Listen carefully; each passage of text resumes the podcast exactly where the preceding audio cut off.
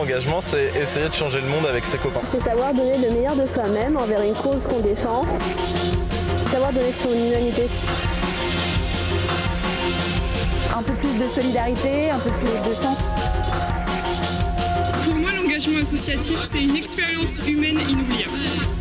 Je pense qu'il faut le faire au moins une fois dans sa vie. S'engager, il faut le faire pour soi avant tout. Et ensuite, il faut aussi le faire pour les autres. Euh, en fait, c'est quoi la fève C'est la convivialité. Bonsoir à toutes et à tous, bienvenue sur Radio Pulsar. Vous êtes sur Alasso, l'émission qui vous parle d'engagement associatif local. Nous découvrons aujourd'hui l'association du collectif Equinox. Bonsoir Anaïs et Tom. Bonsoir. Et nous recevons évidemment euh, Tania pour les savoirs du mardi. Bonsoir Tania. Bonsoir. Voilà, est-ce que Anaïs, Tom, vous pouvez nous présenter un petit peu ce, ce collectif? Quelles sont vos actions principales? Alors, euh, le collectif Equinox, c'est euh, une association de réduction des risques en milieu festif. Euh, du coup, on intervient euh, dans le milieu festif euh, sur euh, plusieurs types d'événements, que ce soit des concerts, des festivals, des free parties, euh, aussi sur euh, le milieu étudiant, euh, comme les soirées étudiantes ou les galas. Et euh, en fait, on va venir euh, faire de la prévention et de la réduction des risques avec la distribution d'outils. Donc tout ce qui va être risque auditif, risque sexuel, risqué à des consommations de produits ou d'alcool. Et sur les violences sexistes et sexuelles aussi. Et, du coup, on intervient comme ça ponctuellement sur des événements où les organisateurs demandent notre participation. Donc ça peut être autant des événements, euh, vraiment, donc, comme vous l'avez dit, euh, euh, une classe de 30 personnes qui fait sa, sa soirée de rentrée, comme un ça. festival où il y a 2000, euh, 2000 participants. 2000, quoi. 10 000 personnes, Ok. Donc très large. C'est pas le même nombre de bénévoles, j'imagine, dont il y a besoin. c'est pas la même fois. organisation. Ouais. Ok. Et du coup, là, vous, c'est toute l'année que vous existez, enfin que vous agissez en tout cas? C'est ça. Et on- Ouais. du coup, on intervient sur toute la région Nouvelle-Aquitaine. D'accord. Et euh, il y a d'autres collectifs Equinox qui existent en France? Alors, c'est pas d'autres collectifs Equinox, mais c'est d'autres associations de réduction, des risques. des ouais. risques, Il y en a plus, pas mal en France. Euh, la plus connue, c'est Technoplus, qui a fait partie des premières euh, associations de réduction des risques. Et euh, après, on peut retrouver euh, sur Marseille euh, Plus belle la nuit. Euh, en Bretagne, ça va être l'Orange Bleu. Euh, Key Smiling, euh, Lyon et Grenoble. Euh, Il y en a un peu partout. D'accord. Et du coup, si on veut faire appel à vous, euh, c'est, euh, est-ce que vous pouvez redire un petit peu de quelle manière vous allez aider les personnes qui sont dans le festival? En fait, on a hum, donc euh, plusieurs actions. Donc, euh, on fait de la réduction des risques. La réduction des risques, c'est euh, c'est pas de la prévention, c'est euh, pas avant les usages, mais la réduction des ris- des risques, c'est vraiment au cœur des usages. Donc, euh, sur les festivals, on va pouvoir euh, dialoguer avec les personnes. Donc, ça, c'est un petit peu de la prévention, pas trop de la réduction des risques, mais un petit peu quand même aussi. On va dialoguer et distribuer des flyers informatifs parce que informer ne nuit pas à la santé. Mhm. On va également euh, pouvoir distribuer des outils, comme le disait Anaïs, donc des bouchons d'oreille pour euh, réduire les risques liés au son, des préservatifs internes et externes pour réduire les risques sexuels, et, euh, et euh, d'autres euh, d'autres outils qui permettent de réduire les risques des usages de produits stupéfiants. Mais on va aussi s'occuper des gens qui, qui, sont, qui sont dans le mal, qui ont trop consommé que ce soit de l'alcool ou autre chose. On appelle ça des réassurances. Et en fait, notre but par rapport à ça, c'est d'éviter les évacuations, d'éviter de, de désengorger les urgences, quoi. D'accord. D'éviter qu'il y ait une équipe de pompiers qui viennent. Ça nécessite du temps, de l'argent, des moyens humains. Et euh, c'est cool pour personne au final, ni pour les ambulanciers qui vont se retrouver avec un mec bourré euh, qui va Mm. être relou dans l'ambulance, Mhm. ni pour le personnel euh, hospitalier qui, pareil, vont avoir un mec relou toute la nuit Ouais. et ni pour le mec euh, qui a pas envie d'être là, qui a pas envie de se réveiller à l'hôpital et de retourner à pied au festival. Enfin, Alors que vous, ça vous dérange pas de vous occuper des gens relous. voilà, c'est ça. Et, euh, et en plus, euh, à l'hôpital, ce qu'ils font simplement, c'est de les allonger, de les garder sous surveillance pour, euh, pour éviter voilà, qu'il y ait le moindre problème. Mais quand les gens dorment et qu'ils sont bourrés, on peut très bien euh, les surveiller aussi euh, sur le stand. Quoi. Ouais, d'accord. Et du coup, après, il y a un, un côté euh, discussion, un côté euh, euh, un peu accueil des personnes qui sont dans le besoin parce qu'ils ont l'impression d'avoir trop consommé ou je sais pas quoi. C'est ça exactement euh, ce qu'on appelle nous des entretiens où on peut discuter du coup euh, de leur consommation euh, sur la soirée, euh, ce qu'ils aimeraient consommer et du coup euh, nous ce qu'on peut leur donner comme conseil pour que ça se passe au mieux. Même des copains qui s'inquiètent de la consommation de leurs potes. Hmm. et puis on peut même faire un peu un travail un peu plus profond justement sur des addictions et du coup les renvoyer vers des centres comme le XAPA. où ils peuvent se faire suivre justement pour tout type d'addiction ou, ou, de consommation. Ouais. Depuis quand elle existe, cette, cette association? Alors ça fait 19 ans à peu près, quelques un, ou deux ans près qu'on existe.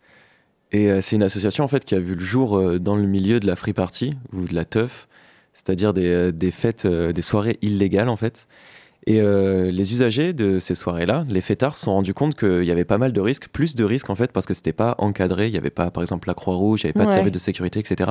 C'était vraiment de l'entraide et de la débrouillardise. Et au fur et à mesure que les consommations sont apparues, on s'est rendu compte des dangers de ces, de ces dernières et les fêtards en fait ont mis au point peu à peu des, des petits groupes de gens qui, qui allaient s'occuper en fait de faire en sorte que la fête se passe bien pour, un peu pour les tout le SAM monde. de la consommation quoi. Voilà, c'est ça.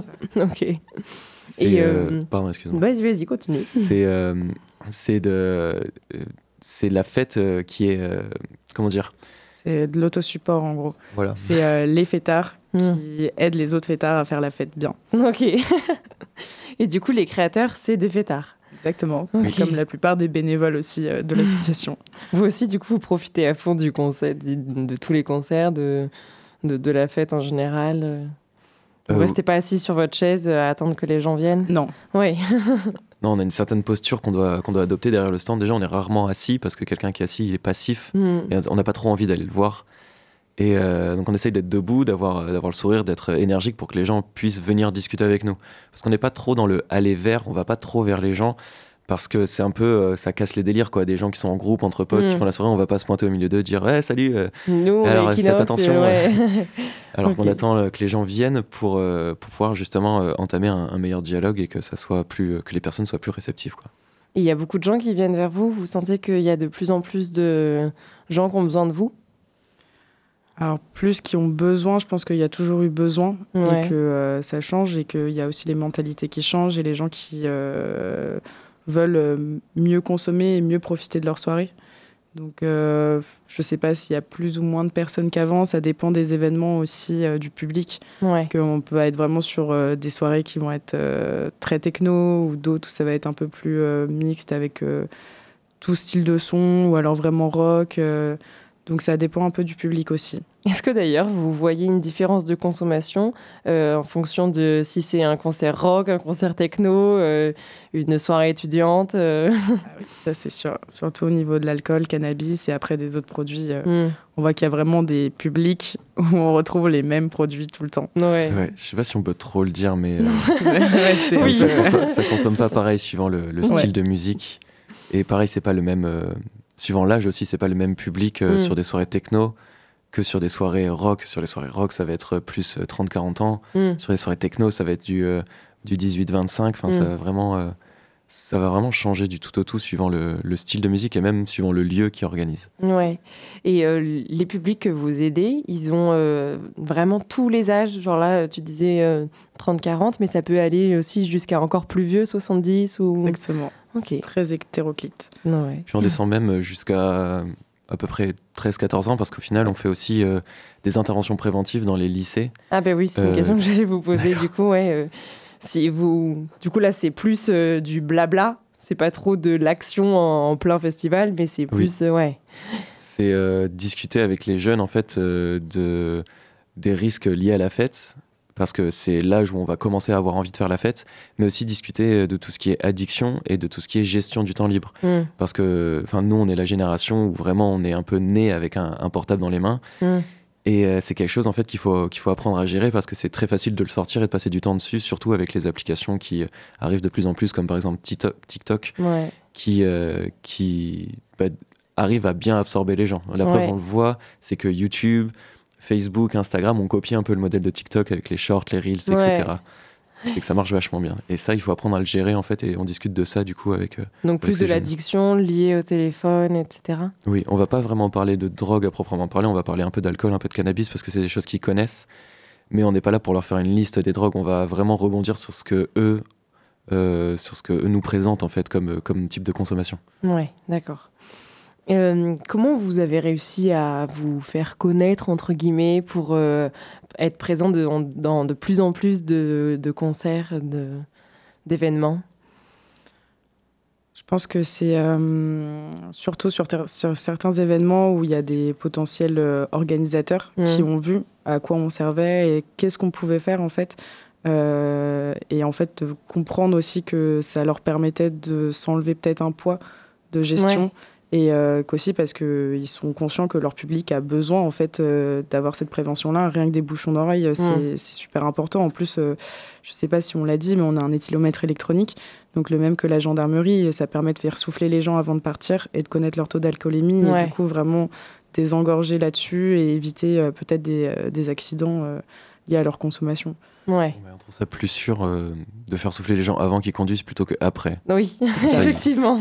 Donc Un peu euh, je plus pense logique. qu'il y a, il y a vraiment des organisateurs qui après euh, voient l'intérêt en fait euh, de notre présence. Ouais, Et que mais- C'est comme ça, le bouche à oreille. Et... Et donc de plus en plus, là, vous êtes présent. Est-ce que c'est, euh, on peut dire que c'est hebdomadaire, on peut dire que c'est mensuel? Euh, Là, on commence à être sur tous les week-ends. Ouais. Jusqu'à jusqu'à euh, fin, fin octobre, en général, euh, on est sur tous les week-ends. La période estivale, c'est là où on va le plus intervenir. Mm. Euh, jusqu'à plusieurs festivals en même temps Ah euh, sur les mêmes week-ends. Ok, ouais. Si on arrive à mobiliser assez de monde. C'est bénévole, oui. Parce que c'est une association qui fonctionne en fait euh, beaucoup sur euh, l'aide bénévole. On n'est que trois salariés au sein de l'association.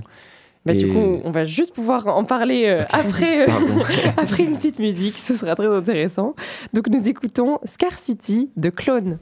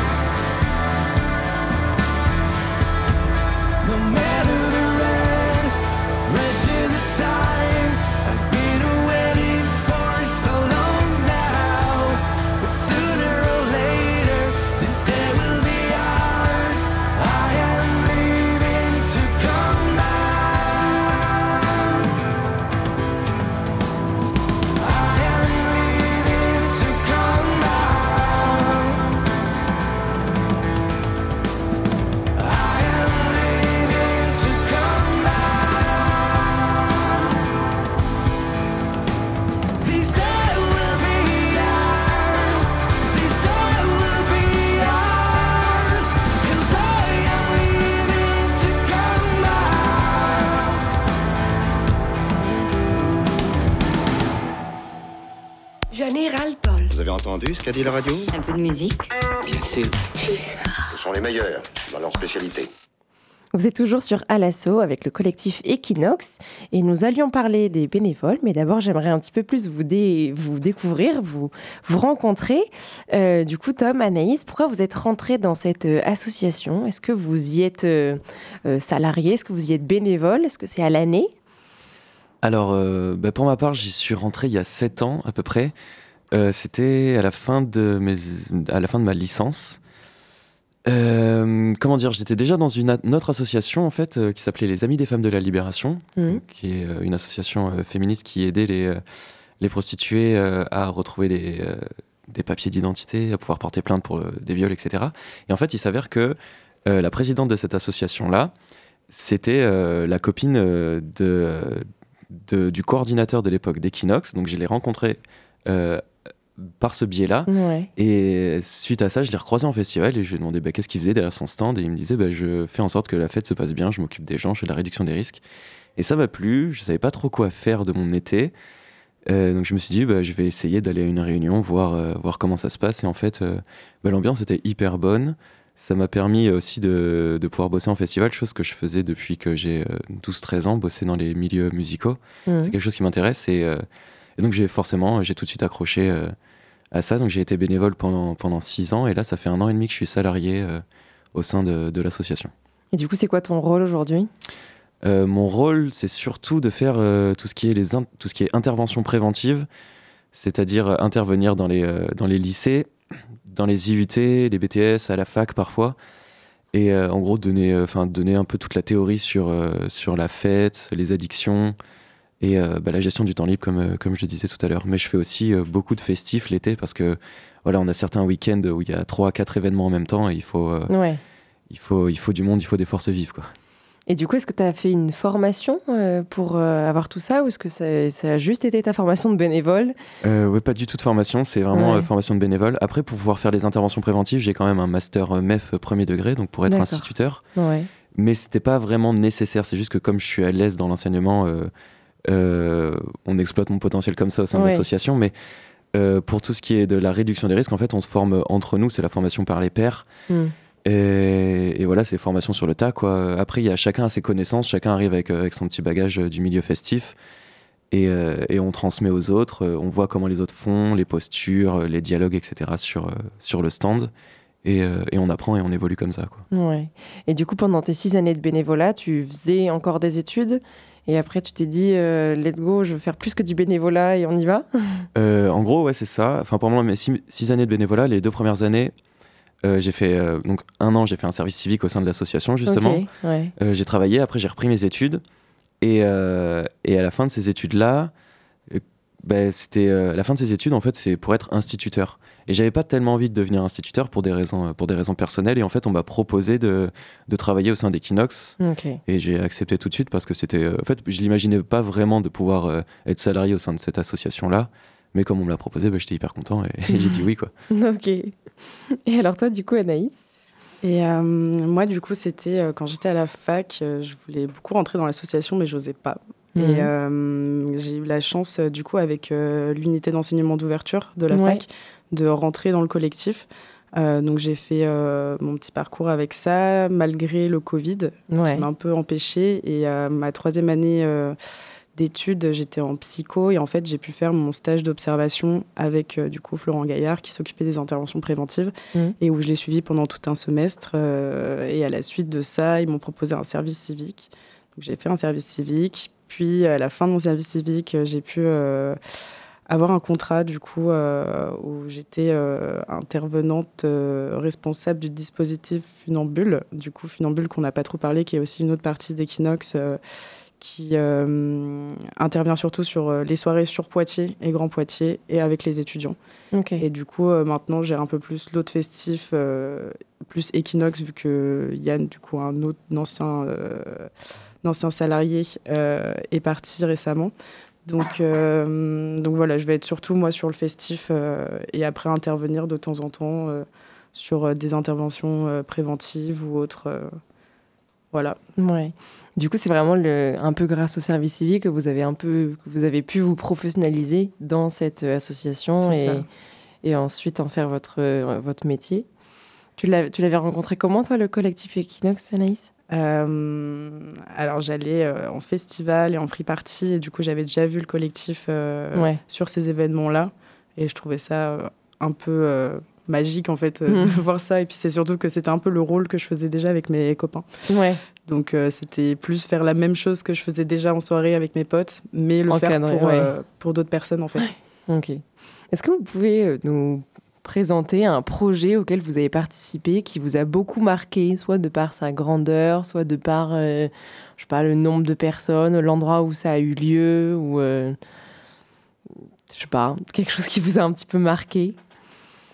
Euh, bah c'est qu'il y en a. Il y, en a beaucoup, j'imagine. On a fait un projet par exemple avec la PJJ.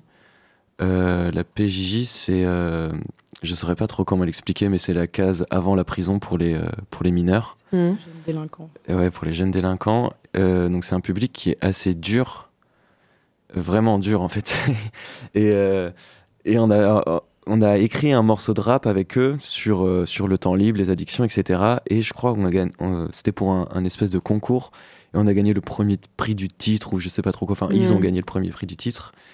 Et ça, c'était assez gratifiant. Mais après, il y a plein d'autres projets, comme je pense notamment à l'ADAPGV en ce moment, hmm. qui est assez compliqué. En fait, c'est pas mal versatile.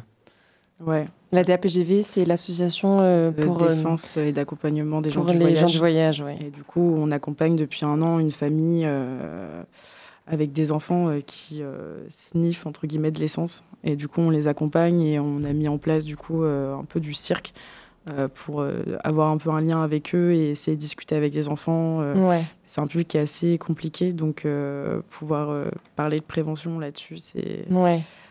Mais ouais, c'est un beau projet aussi. Et puis là, récemment, il y a eu un projet sur la précarité menstruelle. Mmh. Du coup, on a créé des kits avec dedans, il y a deux serviettes, deux tampons, de petites lingettes, euh, du gel hydroalcoolique. Et ce week-end, on a pu donner notre premier kit. Euh, du coup, ce qui est vraiment cool parce que bah, sur les événements festifs, on n'a pas forcément euh, ce qu'il faut en tant que femme et, qu'on se retrouve des fois sans rien et qu'en fait, on n'a pas le choix. Et du coup, de je trouve ça dommage en fait de ne pas avoir accès à ça gratuitement. Mm. Donc là, c'est ce qu'on propose sur nos événements si jamais quelqu'un en a le besoin. C'est vrai qu'il y a de plus en plus de personnes qui mettent ça euh, en place. Là, je sais qu'à la MDE, euh, il y a ça aussi qui est gratuit, qui est proposé dans les toilettes, à l'université aussi. Donc, euh, bah, c'est hyper important d'avoir ça gratuitement et à disposition, parce que ça arrive parfois sans prévenir. Exactement. et puis dans le milieu festif, c'est un peu compliqué des fois de pouvoir même avoir cette, ce côté un peu propre, enfin, de se sentir à l'aise en fait pour profiter de sa soirée tranquille. Est-ce que justement vous euh, participez ou vous euh, êtes, euh, vous travaillez plutôt avec des acteurs locaux pour pour que les environnements des festivals, etc., ça soit plus sûr et plus responsable? Locaux, par, par exemple, quoi? Ça pourrait être, je sais pas, la mairie, le Grand Poitiers, c'est très vaste. Au lieu de faire appel, par exemple, à quelqu'un qui vient de loin. Voilà, c'est ça. Mais du coup, pour euh, tout ce qui est euh, capote, machin, machin? Bah, je, ne sais pas, peut-être euh, que vous êtes en collaboration avec des organismes autres que ce que vous avez cité il y a quelques instants. Bah, par exemple, du coup, sur nos stands, on distribue ce qu'on appelle des carnets de roule tapaille. Ça va être des petits carnets en papier, enfin avec des feuilles en fait que les personnes vont venir prendre pour du coup sniffer leurs produits. Et euh, par exemple, ça, on travaille avec euh, une entreprise avec des travailleurs handicapés, du coup, qui, euh, qui font en fait ces, ces roules. Et on a préféré faire ça, du coup, ces deux Poitiers. C'est, c'est un peu aussi permettre à des personnes qui il y a quelque chose de local du voilà c'est ça et puis aider aussi enfin quelque chose qui a du sens en fait ouais après dans tout ce qui est initiative locale on bosse beaucoup. Euh, enfin, il y a par exemple, je parle des équipes de sécurité. Par exemple, l'équipe de sécurité qui est au confort, c'est toujours la même. C'est une, c'est une boîte locale. Souvent dans les festivals, en fait, on, recroise les mêmes personnes, euh, que ce soit du service de sécurité ou par exemple de la Croix-Rouge, tout, tout, ce qui est euh, la veille sanitaire. C'est des gens avec qui on va être beaucoup en collaboration, qu'on va connaître au final. Ils vont nous former, on va les former. Il va y avoir beaucoup d'échanges. Après, c'est vrai qu'en termes de, de d'acteurs locaux, euh, ben, on va pas avoir trop besoin au final, par exemple, euh, on va pas avoir besoin de, nourriture ou de ce genre de choses parce que c'est déjà fourni par euh, les endroits où on va, donc on peut pas vraiment faire travailler des acteurs locaux, mis à part le fait, par exemple, pour les roules tapailles. Ouais. mais on essaye de faire au maximum pour travailler avec, avec des gens du coin, quoi. C'est quelque chose qui nous importe beaucoup. Oui, bien sûr. Est-ce que parfois, vous avez des produits qui vous sont demandés et que vous ne pouvez pas donner aux gens? Par exemple, je pense aux capotes de verre Est-ce que par exemple vous en proposez? Est-ce qu'il y a des gens qui vous en demandent? Est-ce que vous pouvez leur en donner? Alors, On nous en demande beaucoup, mais euh, malheureusement on n'a pas euh, les financements euh, pour pouvoir en distribuer. Oui, c'est vrai, parce que du coup vous avez besoin de subventions en fait pour pouvoir donner tout ça gratuitement. Exactement. Et, vous avez des partenariats grâce à qui? Par exemple l'ARS, on a la mairie de Poitiers, Grand Poitiers, l'université, on va avoir euh, la maison des étudiants, euh, du coup, euh, par rapport à l'université. Ouais. on a la région. Ouais. Du coup, la région, le département, la préfecture, c'est un peu tout ça et qui vont nous subventionner pour des projets en particulier. Par exemple, la préfecture, ça aide vraiment sur tout ce qui va être sa prévention routière. Ouais. Donc les éthylotests, etc. Exactement. D'accord. Mais du coup, il y a des produits comme ça, les capotes de verre, qu'on peut pas. Après, euh, sur Poitiers, euh, il y a quand même des bars et des, euh, des lieux qui proposent des capotes de verre dans leurs établissements. Est-ce que ça peut s'acheter, vous savez, ou pas, ça? Oui, oui, ça, s'achète sur Internet. Après aussi, voilà, une, une des raisons pour lesquelles on n'en distribue pas, c'est que comme ça, est, comme ça a été euh, vachement médiatisé, en fait, beaucoup de gens et beaucoup d'associations ont voulu s'en procurer en grande quantité pour pouvoir en distribuer. Et euh, à peu près tous les fournisseurs, à l'époque il y en avait deux, sont retrouvés en rupture de stock. Donc c'est plus facile d'en acheter euh, à l'unité ou par 5 par exemple, quand on est un particulier, plutôt qu'en tant qu'association en acheter 5 000, 10 000 par exemple. c'est vrai. Donc on encourage, on encourage vivement les, les organisateurs, euh, aussi euh, les bars, etc., de s'en procurer eux-mêmes parce qu'ils n'auront pas besoin d'en avoir euh, une aussi grande quantité que nous. Et ça permettra en fait de, diluer un peu le, flux et de pouvoir en distribuer plus rapidement et plus facilement. Et, justement, comment en fait une personne lambda peut vous aider? Est-ce que la personne va avoir une formation Les bénévoles, tu veux dire Les bénévoles. Parlons des bénévoles. Voilà, des bénévoles. Alors, ben, n'importe qui peut intégrer le collectif, n'importe qui si, en fait, il suffit d'être motivé et d'en vouloir. quoi. Euh, il y a juste à envoyer un mail ou de contacter euh, n'importe quel bénévole et de venir à une réunion. Après, euh, chaque réunion, on fait une réunion par mois. à chaque réunion, on essaye de se former un petit peu. Et puis, on se forme surtout beaucoup sur le terrain. Donc, au début, les bénévoles, ils vont être en, en, observation. Il y en a certains qui vont se sentir plus à l'aise et qui vont réussir à, aller directement vers les gens et tout. Voilà, à faire des, contacts, des réassurances, etc. Puis après, on, voit, il y a des gens qui sont plus ou moins à l'aise avec le milieu festif, avec les teufs, etc. Et, euh, et, ça vient petit à petit, mais n'importe qui, en fait, peut, peut intégrer euh, l'association et, et, sera le bienvenu de n'importe quel milieu. Et donc, euh, est-ce que vous faites des appels à bénévoles, par exemple, sur vos réseaux sociaux Genre, euh, tel week-end, on a besoin de deux bénévoles parce qu'on a un petit événement, alors qu'un autre week-end, on aura besoin de 45 euh? Alors, on ne fait pas ça sur nos réseaux parce que, du coup, on va d'abord demander à nos bénévoles internes, d'abord. Et après, oui, c'est que pour un événement, il faudrait si c'est une première fois, du coup, comme disait Tom, euh, c'est en observation. Mm. Donc c'est aussi euh, un temps pour nous, sur certains événements, de devoir prendre le temps de former le bénévole, de vraiment pouvoir euh, lui donner un maximum d'informations pour qu'il se sente capable de gérer tout seul. Donc c'est plus en interne avec nos bénévoles. Et après, si quelqu'un est disponible, en général, c'est des gens qui nous croisent sur des événements et qui souhaitent venir et qui se retrouvent sur un événement le week-end d'après. et au final, qui restent plus ou moins longtemps, ça dépend. C'est quels âges à peu près Tout âge. Ouais. Tout âge.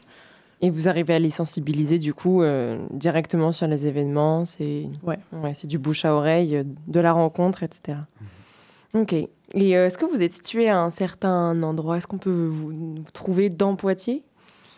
On n'a pas de local pour nous retrouver.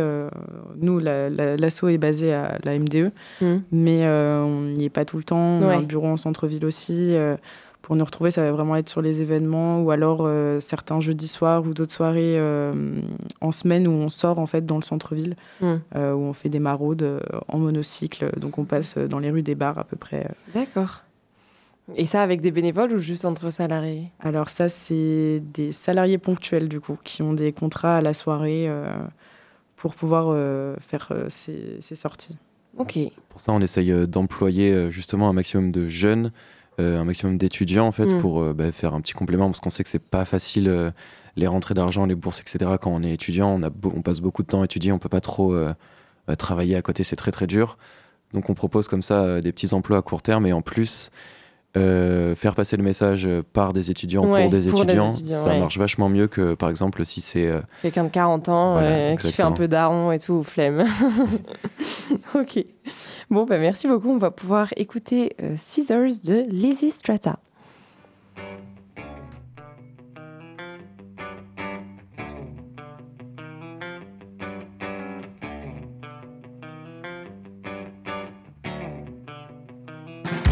out shopping like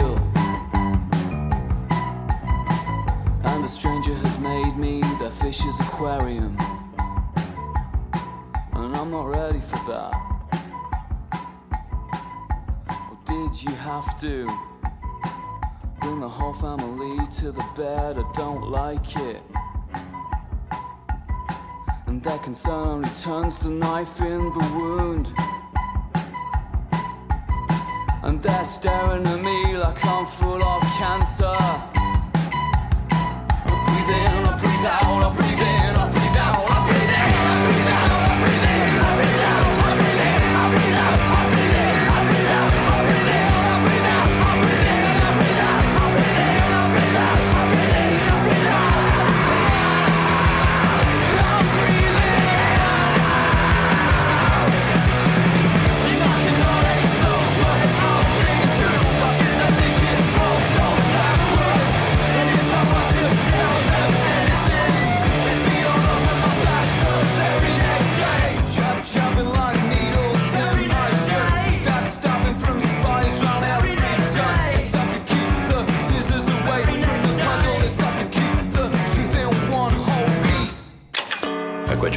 Je donne ma langue au chat. Il est de en plus. Ah ouais. Et nous écoutons à présent Tania. Merci beaucoup. Les concerts sont des événements très populaires. Elles rassemblent d'ailleurs des gens de tout âge et de tout horizon. Ces personnes peuvent ainsi profiter de la musique en direct. Les organisateurs des événements offrent une expérience unique et elles, et elles permettent aussi aux fans de se rapprocher de leur artiste préféré mais aussi de découvrir des nouveaux talents. C'est d'ailleurs le moment de partager leur passion pour la musique avec d'autres personnes. Et l'un des avantages les plus évidents des concerts, c'est que ça permet de créer une ambiance électrique. Cela stimule les émotions. Les fans peuvent chanter, mais aussi danser. Ils peuvent aussi crier. C'est le moment de partage de l'amour de la musique. C'est aussi euh, un moment pour créer un, une expérience collective inoubliable. Les concerts aident à renforcer ce sentiment d'appartenance euh, plutôt à une communauté. Si vous cherchez d'autres personnes partageant les mêmes passions, c'est le lieu. Euh, et euh, mais on peut, on connaît aussi tous les limites que représentent les cancers plutôt et elles peuvent présenter des risques pour la sécurité des fans. Les foules des concerts peuvent être chaotiques et euh, ils peuvent créer euh, des moments difficilement contrôlables qui entraînent des blessures ou encore euh, des morts. On se rappelle d'ailleurs du concert de Travis Scott, qui est un exemple où on a vu des morts, des blessés lors de son festival Astro World à Houston. Les cancers peuvent être bruyants. Vous avez parlé tout à l'heure euh, des outils que vous donnez euh, justement aux personnes que vous aidez.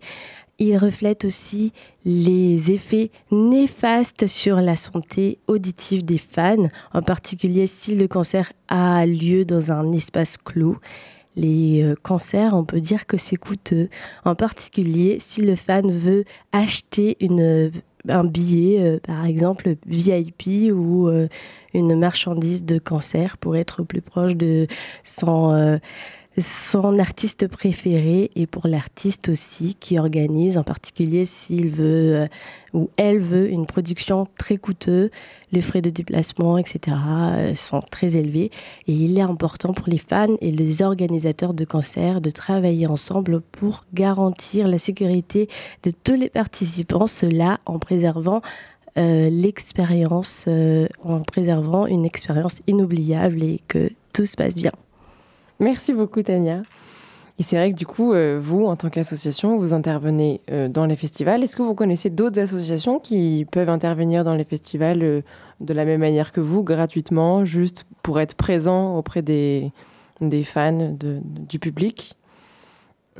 Oui, enfin, de- des, asso- des associations qui font la même chose que nous, vous voulez Euh, dire ou- Non, justement, d'autres associations qui sont là pour une autre chose, mais qui sont. euh, Mais après, oui, enfin, vous avez parlé du coup des associations qui font la même chose que vous, qui, a prés- qui sont présentes dans, dans le reste de la France, mais est-ce qu'il y en a d'autres qui sont présentes euh, pour euh, d'autres actions? Je sais qu'il y en a qui. Il y a certaines associations qui vont venir qui vont parler vachement d'écologie et de tri. Ouais. Euh, mais après, très peu d'associations au final. Euh, C'est surtout y- des, des pôles bénévoles qui sont mis en place pour sensibiliser à certaines choses. Après, peut-être tu as une idée, toi, Anaïs? Ouais, il peut y avoir des associations plus qui vont être sur euh, les violences sexistes et sexuelles. Mhm.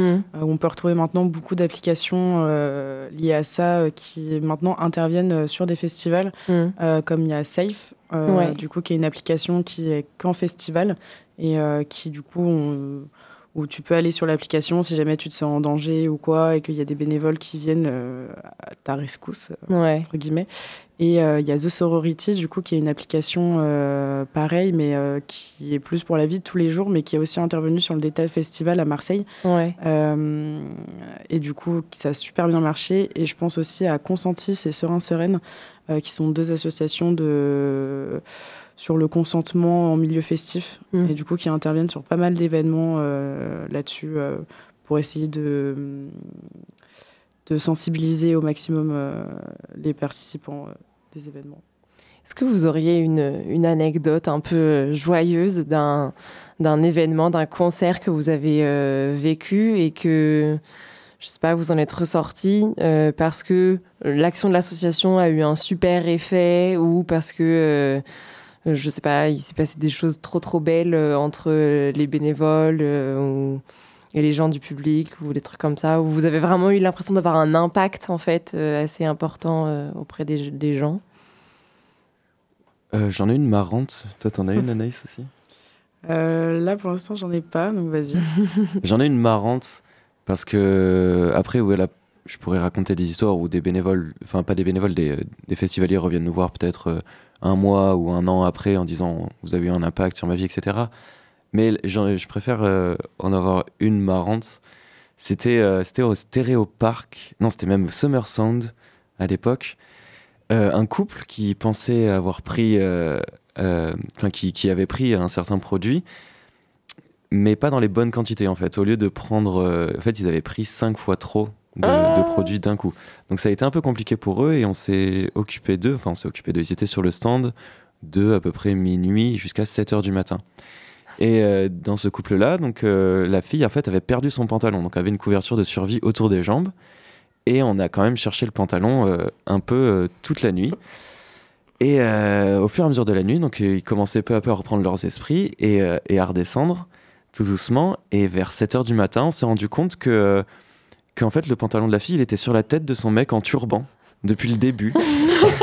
et ça nous a fait euh, ça nous a fait beaucoup rire parce que personne ne l'a vu, ni nous ni eux. quoi. Alors que c'est en face de vous, quoi. Voilà, exactement. Ok. Donc oui, effectivement, c'est vrai qu'on peut avoir à- affaire à des gens. euh, Bon ben voilà quoi. Quand on prend des substances, on n'est pas dans son effet, euh, dans, dans son état naturel. Oui, on, a- on est en état de conscience modifié. Nous, on appelle ça comme ça, plutôt que de dire on est défoncé ou quoi, ce qui n'est Oui. pas très très beau.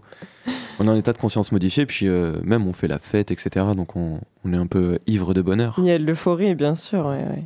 Il faut être ivre de bonheur et non pas ivre de bonheur, si je peux me permettre. Ah, bien vu.